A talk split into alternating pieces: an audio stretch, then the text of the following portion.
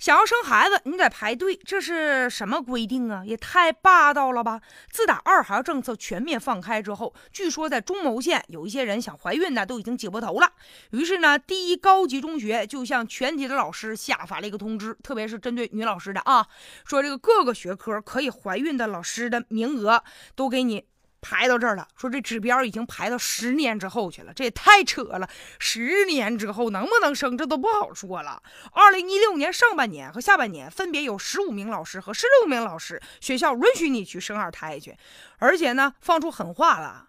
你要是敢违反学校的规定啊，私自就怀孕了，饭碗你都保不住，并且说学校是教书育人的地方，不是让你去生孩子的地方，还把一些怀了孕的老师重新安排工作，被学校嫌弃，被调到小卖部去了。现在这个学校的规定啊，实在是让人觉得非常的气愤呢。其实这种规定不少学校都有，之前不曾经也有些学校吗？就觉得啊，那女老师本来学校里就多，你们都扎堆去怀孕去了，谁给学生上课呀？我们上哪儿？去雇老师去，要不这样吧，你自己雇个老师是吧，然后你掏费用吧，这都是一些霸王的条款。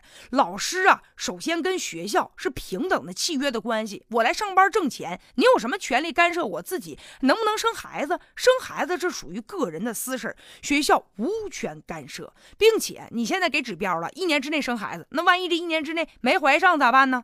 现在有些老师啊，头疼的不得了啊，如果真怀孕了，偷偷摸摸吓得都不行了，你说这对？孩子不也不好吗？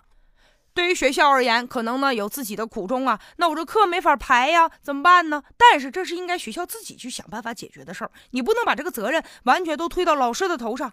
可以啊，统筹的去协调，多从课程的编排啊，以及教务调整等方面呢去想办法去，但是不能最终把这个事儿转嫁到老师的身上。像这种要求老师排队怀孕的现象，必须坚决的制止和问责。